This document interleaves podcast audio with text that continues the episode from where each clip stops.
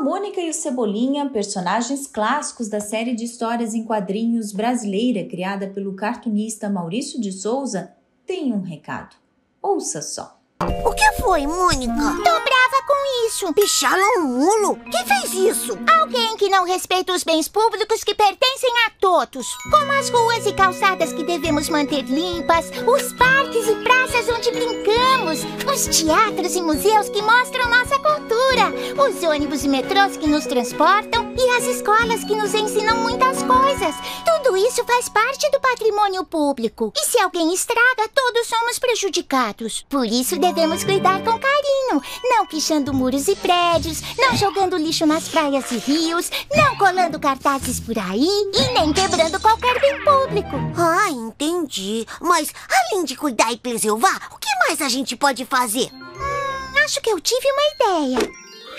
Oi, pessoal! Vamos cuidar do que é nosso? Será que esse vídeo vai ajudar? Claro! Se todo mundo colaborar, todos saem ganhando. E você, que tal começar agora? O convite da Mônica e do Cebolinha tem tudo a ver com este episódio do NCDcast. A proteção e a preservação do patrimônio cultural de todo mundo é considerado especialmente valioso para a humanidade. As relações com as edificações são as principais referências da nossa história. Então, fique com a gente que a nossa conversa é sobre a importância dos principais elementos arquitetônicos que retratam a história do país.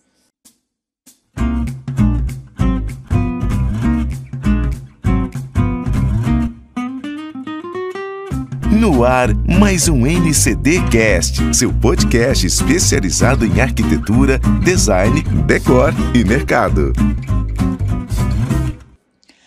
Arquitetura de um país ajuda a contar a história através de prédios e estilos que de tempos em tempos se renovam. A arquitetura brasileira tem influência de diferentes países essa mistura cultural está atrelada às tendências que surgiram ao longo de 520 anos de transformações históricas e revolução tecnológica. A importância da preservação do patrimônio histórico e cultural está ligada à memória e identidade de uma sociedade. Gera um sentimento de pertencimento, traz autoestima e engajamento da população. Conhecer a própria história, a própria cultura. A memória estabelece um vínculo entre as gerações e o tempo, possibilitando que as pessoas se vejam como sujeitos da história, com direitos e também deveres. Mas preservar essa memória também traz desafios para os proprietários de imóveis. A arquiteta Janete Krieger, membro do Conselho de Arquitetos e Urbanistas de Santa Catarina e coordenadora da Comissão de Planejamento Urbano e Meio Ambiente, destaca a importância de cada prédio como representação da própria história, cultura e técnicas, incluindo os modelos de construção. Uh, vejo a necessidade de nos preocuparmos com a preservação do patrimônio histórico construído, bem como patrimônio histórico imaterial. A, a sociedade passa por um momento de transição muito grande com tudo que vem acontecendo nos últimos anos inclusive com abalos é, é, ambientais, problemas sociais, problemas de desenvolvimento das cidades, de convivência, e, enfim. E quando se fala em preservação de patrimônio histórico, nesse contexto, há de se avaliar a importância de termos a memória dos nossos antepassados, da forma como viviam ou como construíam. Isso vale tanto para questões turísticas quanto para questões de fortalecimento do, do grupo, da sociedade, dos elos familiares e sociais. E também servem como estudo, né? Porque tudo que nós temos atualmente, seja na tecnologia, na ciência, na construção civil, uh, tudo é uma evolução baseado em estudos anteriores de como eram feitos e de como foram desenvolvidos. E cada técnica é, evolui e, e, traz novas, novos conhecimentos, novas concepções. Né? Então, o patrimônio histórico construído é, ele faz parte de todo esse contexto uh, de evolução da sociedade.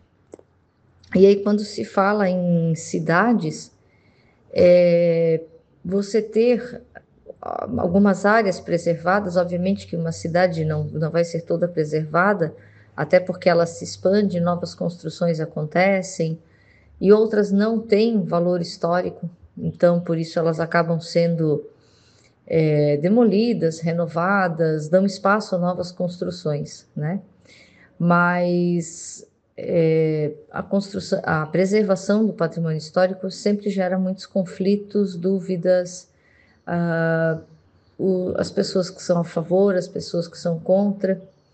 Então, se formos olhar sobre a ótica do é, proprietário, né, o proprietário, enfim, de um patrimônio histórico, não podemos esquecer que há um conflito, né? Porque é, é, muito fácil se falar em preservação de patrimônio histórico quando você não precisa mantê-lo financeiramente.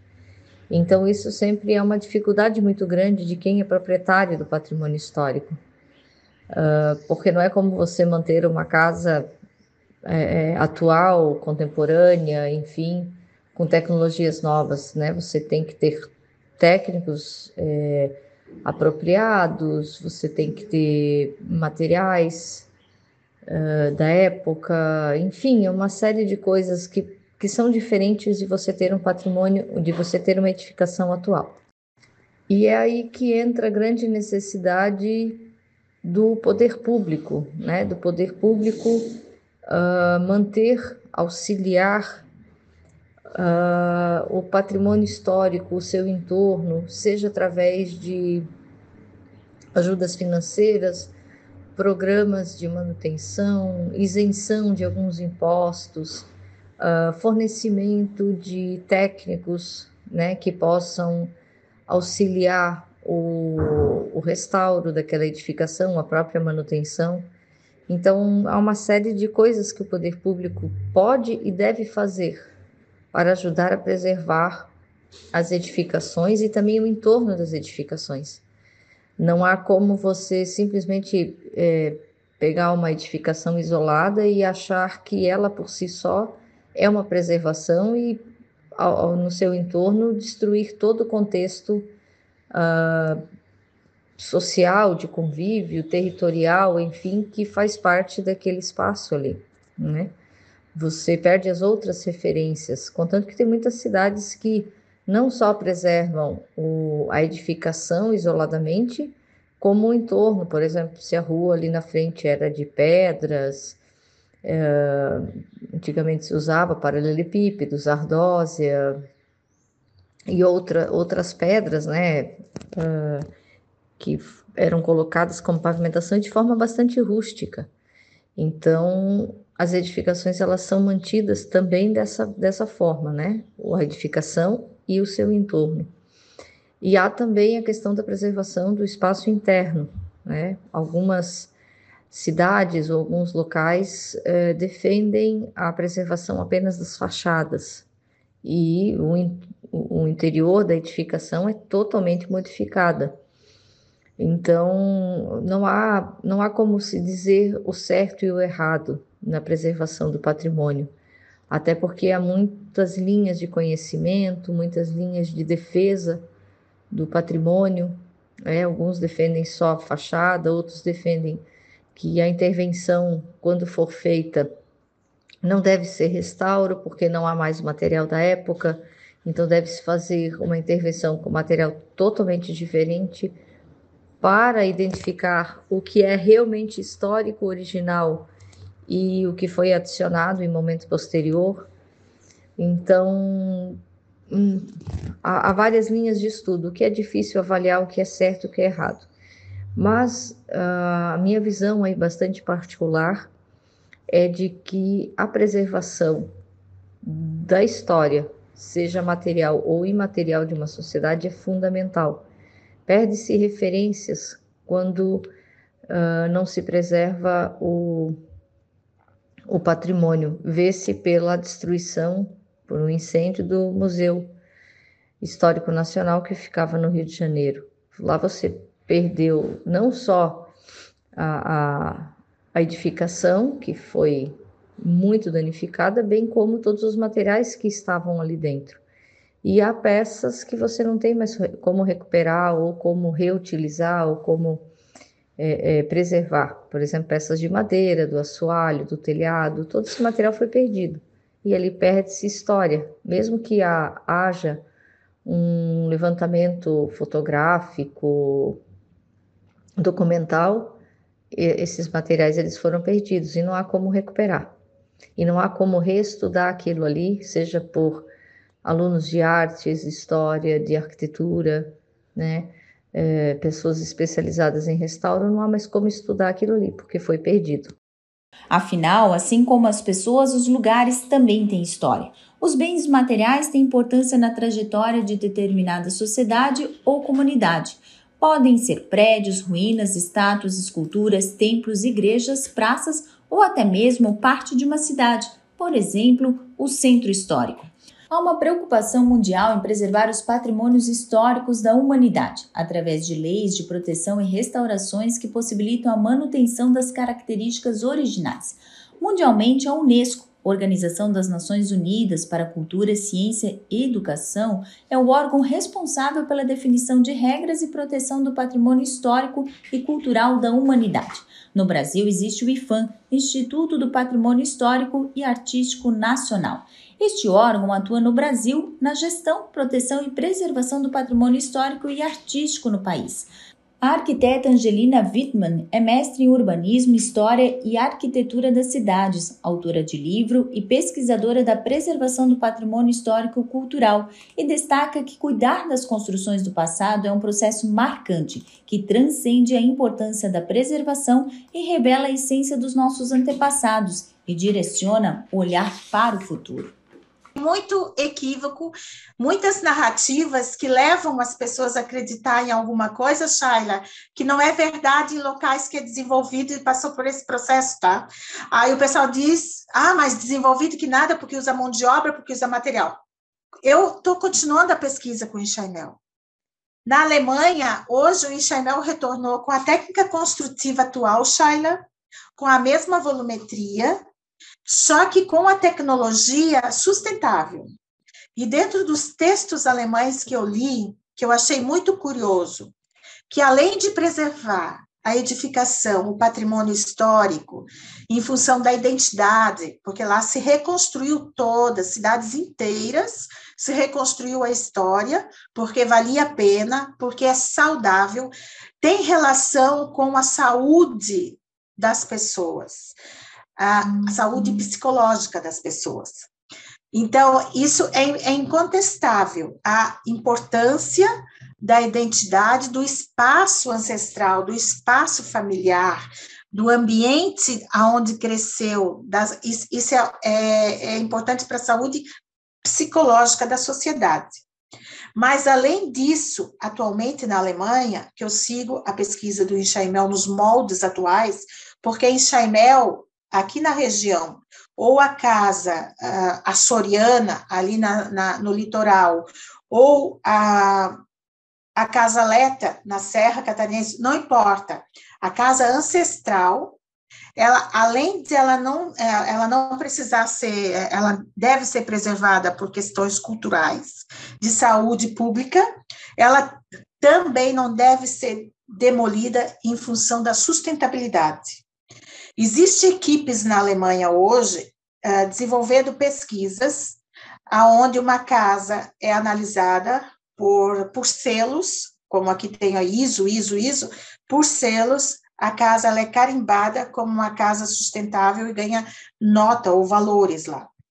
E se concluiu hoje que a casa em Chainel, ela é a tecnologia, a técnica construtiva mais sustentável que existe, porque a madeira, ela pode ser oriunda de reflorestamento como é, ela gera, ela gera, ela não gera CO2, e ela contribui com, com, com a ambientação de gases, assim, eu não lembro agora direitinho a coisa. Além disso, todo o material de uma casa desconstruída em Chaimel pode ser reaproveitada 100% na construção de outra, evitando a, a, o gastar energia com a produção de outros materiais. Num desses textos que eu li durante a pesquisa, dizia que uma casa não deve ser demolida e gerar lixo, como se faz aqui com as nossas casas históricas, além de demolir a identidade e tudo que ela significa para a sociedade, é, muitas vezes amando de pessoas descomprometidas com a cultura local, porque são pessoas que chegam no local, geralmente da indústria da construção civil, que tem seus escritórios sediados em grandes metrópoles, não tem comprometimento com a cidade, encontra um sócio dentro da prefeitura que ganha dinheiro também e avaliza, não estou apontando ninguém, Uh, eu, eu já trabalhei no poder público, eu acompanho muito tempo, e essas pessoas, na forma de sociedade informal, faz acontecer essas construções em detrimento dessa história e da paisagem da cidade, muitas vezes com seus organismos e órgãos públicos desmontados, porque seria a fiscalização técnica. Geralmente isso é tudo resolvido dentro dos, dos das salas do, das lideranças, Além disso tudo, essa ação gera lixo, o lixo do, dos entulhos que vai para o lixão, nada sustentável, e, e usa materiais novos que também requer a demanda e a criação de energia nova. Isso não é mais aceitado em muitos países da Europa. Não não pode mais, não se aceita mais gerar uh, lixo da construção civil.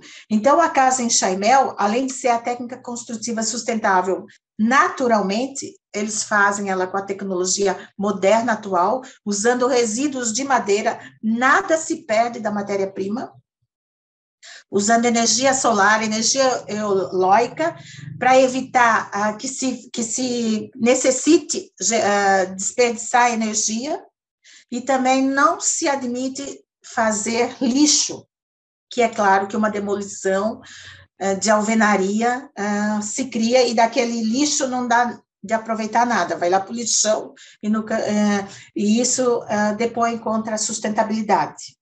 Então, tem várias outras questões, não só aquilo, ah, é antiga, ah, era do meu avô. Não, é pé no chão, é tecnologia, é sustentabilidade, é, é, é, é barateamento de uma produção. E o que nós assistimos no terceiro mundo é que isso é coisa velha, que isso não presta mais, que deve ser usado novo, que isso não gera empregos. O tombamento é uma ação administrativa do Poder Executivo que começa pelo pedido de abertura do processo, por iniciativa de qualquer cidadão ou instituição pública. Qualquer pessoa física ou jurídica pode solicitar aos órgãos responsáveis pela preservação ou tombamento de bens culturais ou naturais. Esse processo, após avaliação técnica preliminar, é submetido à deliberação dos órgãos responsáveis pela preservação. Caso seja aprovada a intenção de proteger um bem cultural ou natural, é expedida uma notificação ao proprietário. A partir dessa notificação, o bem já está protegido legalmente contra destruições ou descaracterizações, até que seja tomada a decisão final, terminando o processo com a inscrição no livro do tombo e comunicação formal aos proprietários. A questão do patrimônio é isso, é essa necessidade de você preservar a história, preservar o contexto daquela história. É, não há como ou não há lógica em você é, preservar isoladamente uma edificação uh, totalmente cercada, de repente, por arranha-céus, por asfalto, por iluminação pública com fiação aérea, ou mantê-la de forma decadente numa região e não manter a sua integridade. E aí ela passa a ser ocupada por situações adversas que prejudicam a sociedade, e aí você acaba tendo incêndios, você acaba tendo situações indesejadas com moradores, com animais, o que também faz com que desvalorize a edificação e o entorno, né? Então a preservação do patrimônio ele, ele é bastante amplo quando se fala é, em arquitetura e urbanismo, quando se fala quando se fala do IFAM, que é o Instituto Federal, Há várias legislações nos estados, nos municípios, e essas legislações elas precisam ser é, entendidas até mesmo pela população, aplicadas pelas autoridades e com auxílio do poder público municipal, estadual e federal, há uma necessidade muito grande de se manter. Até porque, é, quando se trata de patrimônio histórico no Brasil, não podemos esquecer que temos um número muito significativo de culturas diferenciadas. Nós temos é, os colonizadores luso-açorianos, italianos, portugueses, uh, alemães, holandeses, poloneses, japoneses, franceses, né? Então, há, há uma, uma diversidade muito grande. Há, há, construções que daí foram adaptadas com, uma, com os materiais locais, é, ocorreram misturas, miscigenações entre as culturas, entre culturas é, é, que vieram da Europa, que vieram da África, os índios que tinha no Brasil, então você também tem essa miscigenação.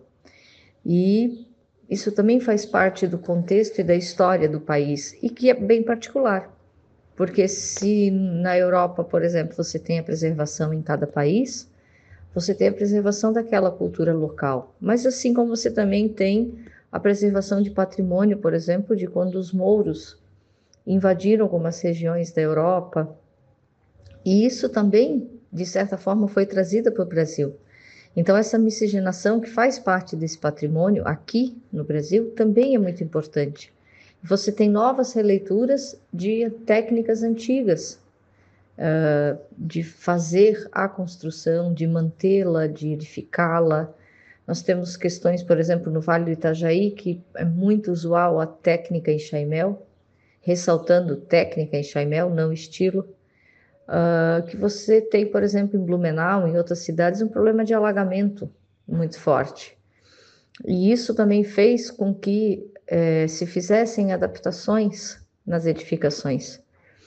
E outras não foram feitas. Por exemplo, o telhado extremamente inclinado para a neve, como era feito na Europa, continua sendo utilizado no Brasil. No entanto, nós temos raríssimos casos de neve e não comum no Vale do Itajaí, muito pelo contrário, né? Então essa contextualização ela também precisa ser preservada, não as edificações de forma isolada. Neste contexto, os casarões portugueses do litoral, a arquitetura em estilo enxaimel no Vale do Itajaí e no norte do estado e as tradições italianas no oeste e sul conectam a arquitetura à história e representam concretamente a diversidade cultural catarinense. Os períodos históricos a sociedade vigente dentro do período histórico, a tecnologia existente, que tem relação aos materiais e a técnica construtiva, as interações culturais dentro do espaço e dentro do recorte histórico, e também a, o mercado. O mercado, inclusive, se não for ponderado, ele e se ele se tornar livre, ele é um agente devastador dessa identidade e dessa cultura peculiar local em cada, em cada uma das regiões. Você mencionou o estado de Santa Catarina. Eu já residi na Serra, na Serra Catarinense, no Vale do Itajaí, no litoral, em Florianópolis, e no extremo oeste do estado de Santa Catarina. Isso é o estado de Santa Catarina, regiões dentro do estado de Santa Catarina, Shaila. E eu te digo que cada uma dessas regiões tem uma forma diferente de apropriação do espaço, dentro de um estado de um país. Então, que envolve todas essas questões que eu falei com você.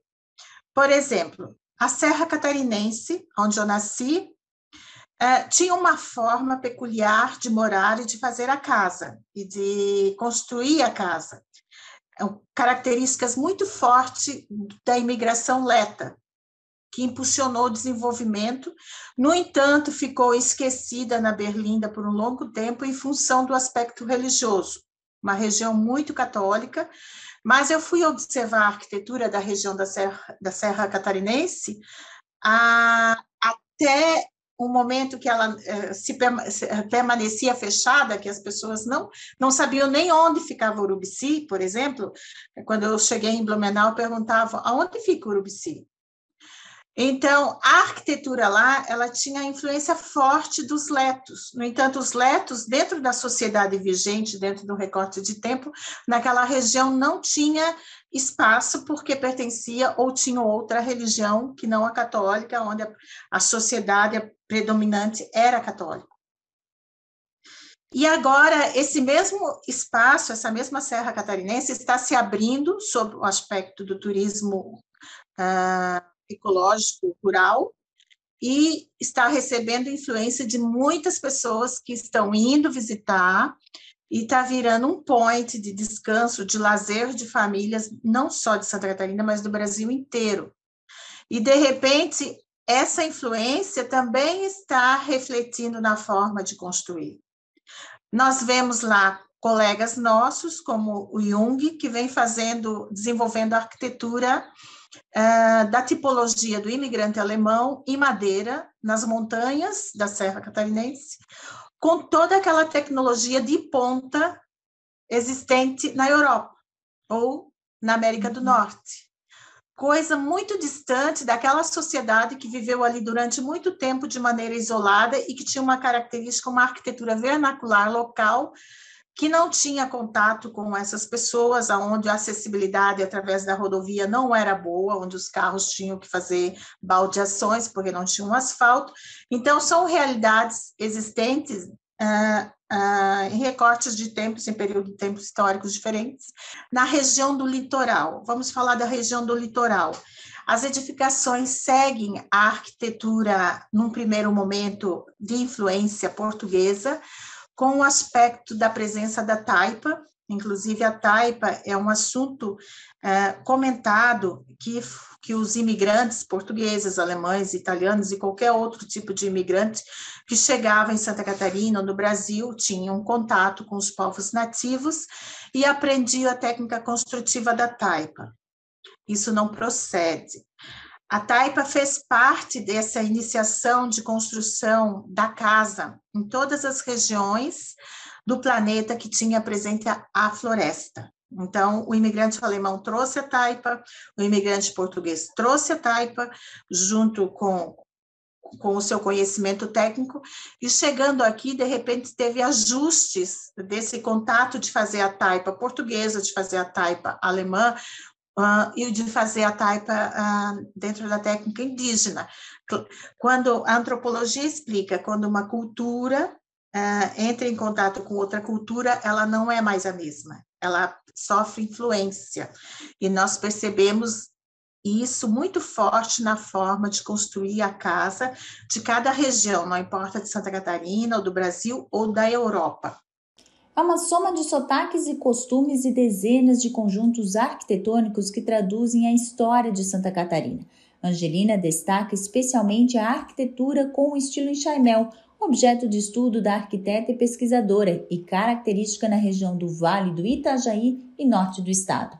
Marcadas pelos telhados inclinados e os detalhes em madeira, as casas no modelo enxaimel remetem imediatamente à Alemanha e destacam uma técnica de construção baseada na montagem de paredes com hastes de madeira encaixadas entre si. Quem surgiu primeiro, o ovo ou a galinha? e eu queria chegar nas origens. E eu fui indo para trás, eu fui indo para trás. Dentro da nossa linha de, de desenvolvimento da casa em Chaimel, porque a, a arquitetura em Chaimel existe na Europa, na Ásia, no Oriente, na América, existe em todos os locais do mundo onde existe uma floresta, existe a arquitetura em Chaimel.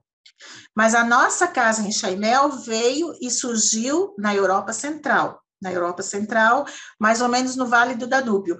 O que eu queria comentar contigo, e que fique bem claro, que a evolução de uma casa, ah, de uma arquitetura vernacular, ela, ela pode ter a mesma técnica, mas ela se desenvolve de forma diferente em função desses aspectos que eu falei anteriormente, mas principalmente da geografia e da cultura pré-existente no local. Então, pode ter a, a técnica construtiva de madeira, em chaimel, mas ela foi feita de forma diferente aqui no Brasil, por exemplo. A arquitetura em chaimel no Rio Grande do Sul, de Santa Catarina, de Itapiranga, do Vale do Itajaí, do Espírito Santo, de Juiz de Fora, ela, ela é diferente uma da outra, mesmo essa imigração vindo para cá no mesmo período de recorte tempo histórico. Mas a outra variante que, que, que, que de grande importância para essas diferenças é a geografia e a cultura pré-existente no local. E isso uh, soma junto e, e faz o resultado final de uma técnica construtiva de uma casa e de uma identidade de uma casa regional. Mas lá na Europa, é isso que eu queria comentar contigo. Então, aqui no Vale do Itajaí, o pessoal comenta que o nosso enxaimel veio da parte da Saxônia e do norte, do norte que é banhado pelo Báltico, porque as pessoas eram os pomeranos, eram os, o, de família polonesa, o pescador lá do norte. Uh, com, com menos quantidade de pessoas do sul, uma predominância do norte, e, portanto, por isso, a, nosso enxaimel, que foi uh, uh, casas construídas nas novas cidades que surgiram no Vale do Itajaí, portanto, sem nenhuma influência cultural pré-existente, as cidades brotaram no meio da floresta, existia só, existiam somente os povos nativos, então, Poderia-se dizer que essa casa em Chaimel, trazida por esses imigrantes no final do século XIX, início do século XX, não teve interferência alguma e veio como aquela casa que se construía na origem desses imigrantes uh, séculos anteriores, porque lá na Europa, lá na Alemanha, o livro coloca, houve uma evolução da história da arte, da arquitetura, durante os, os períodos de arte também. A técnica construtiva de madeira, lá na Europa, passou por todos aqueles períodos que nós estudamos na história da arte. Passou pelo, pelo, pelo, pela academia, né? na academia pelo românico, pelo renascimento, pelo barroco, e, e, ele foi passando por essas etapas e sofrendo influências e recebendo elementos. No livro eu coloco tudo isso, e existe palestras no YouTube que eu, eu mostro isso. Mas dentro da região, quando o homem da África, o homem sabe e sabe, saiu da África, e nômade e resolveu se fixar e resolveu a fazer suas primeiras habitações temporárias, Aconteceu no Vale do Danúbio, na Europa Central. Dali veio a nossa casa em Chaimel, que eram paus roliços espetados no chão, que tinha todo o fechamento em taipa, a inclinação do telhado é a mesma, que dá a característica a essa casa da imigração alemã. Isso eu acho fantástico. Passou-se sete mil anos e a inclinação do telhado é a mesma, é a inclinação identitária. Aquela inclinação 80% bem grande já se usava no período neolítico nas casas neolíticas de madeira. Quando o Império Romano tomou conta da maior parte daquela região, ele fez a grande revolução nessa casa de madeira primária uh, surgida na Idade Média. O Vitruvius, que era um arquiteto como nós, é, dentro do Império Romano, ele era um arquiteto do Império Romano, ele fazia aquelas obras maravilhosas, e ele, e ele, ele, ele, ele ficava indignado quando ele via aquela construção enterrada no chão, através dos paus roliços, amarradas e cobertas por vegetação, e ele dizia: vocês têm que parar de construir isso. Ele fez até o, o, primeiro livro de arquitetura e ele menciona a forma bárbara de se fazer uma casa ele chamou Enxaimel, no livro dele está Enxaimel. Enxaimel nunca deveria ter existido. Mas ele não conseguiu fazer com que essa gente parasse de construir Enxaimel, porque já era uma característica identitária, eles tinham o gosto de morar naquela casa, aquela casa pertencia aos uhum. antepassados, e a cada processo, a cada período histórico, essa casa recebia melhoramentos. Então, ele falou para esse povo: se vocês querem construir em Chamel, pois vocês construam casa de madeira. Mas vocês têm que elevar, elevar esses paus do chão. Vocês têm que botar esses paus sobre pedra para que a durabilidade deles seja maior e a higiene, a, a, a, técnica de construir seja melhor. A partir disso, Shaila, veio todo o processo acelerado do aperfeiçoamento da técnica construtiva. Como eles subiram isso para cima das pedras, a, a construção ficou instável, porque espetada no chão ela tem uma estabilidade, em cima de pedra não dá mais colocar somente elementos verticais, e tiveram que adotar, então, o elemento inclinado, para dar contraventabilidade àquele, àquele conjunto.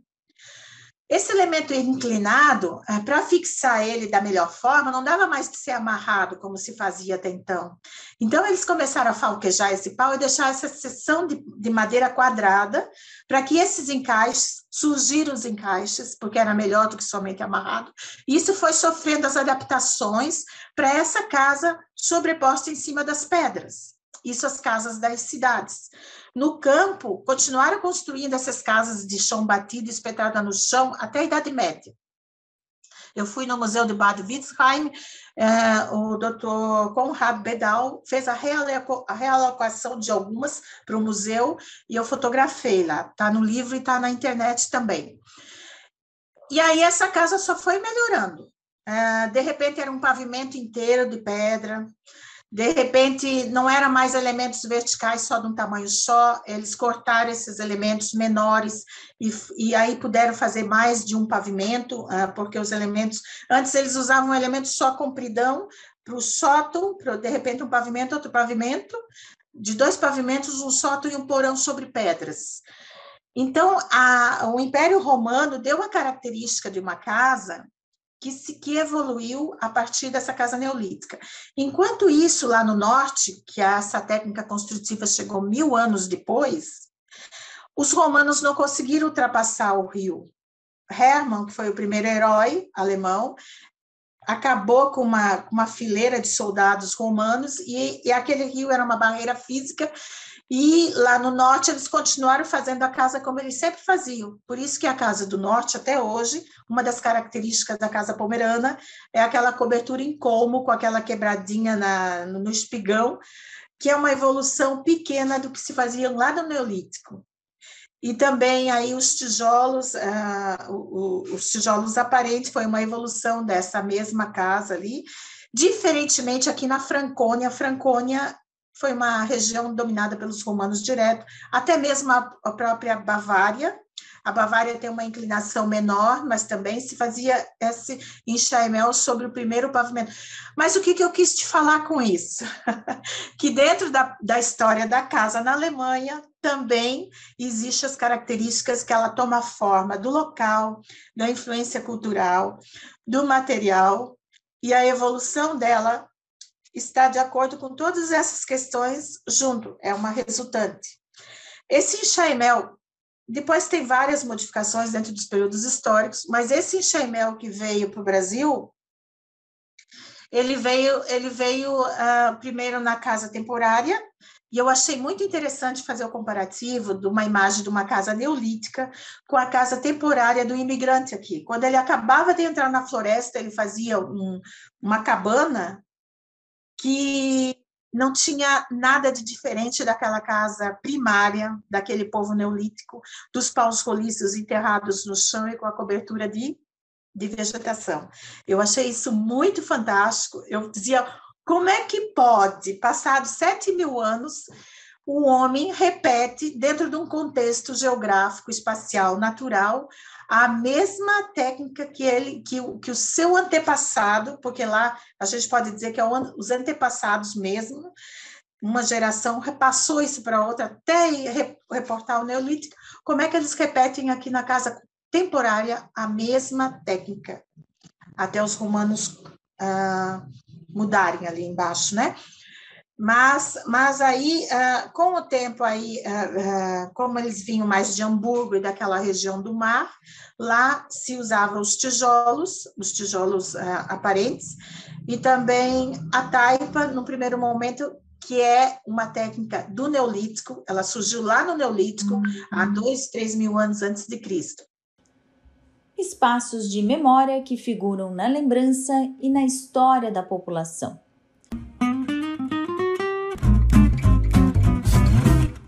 O áudio que você ouviu no início do NCDcast foi extraído do vídeo da Turma da Mônica, Cuidado com o Patrimônio Público, publicado no canal do YouTube da Controladoria Geral da União.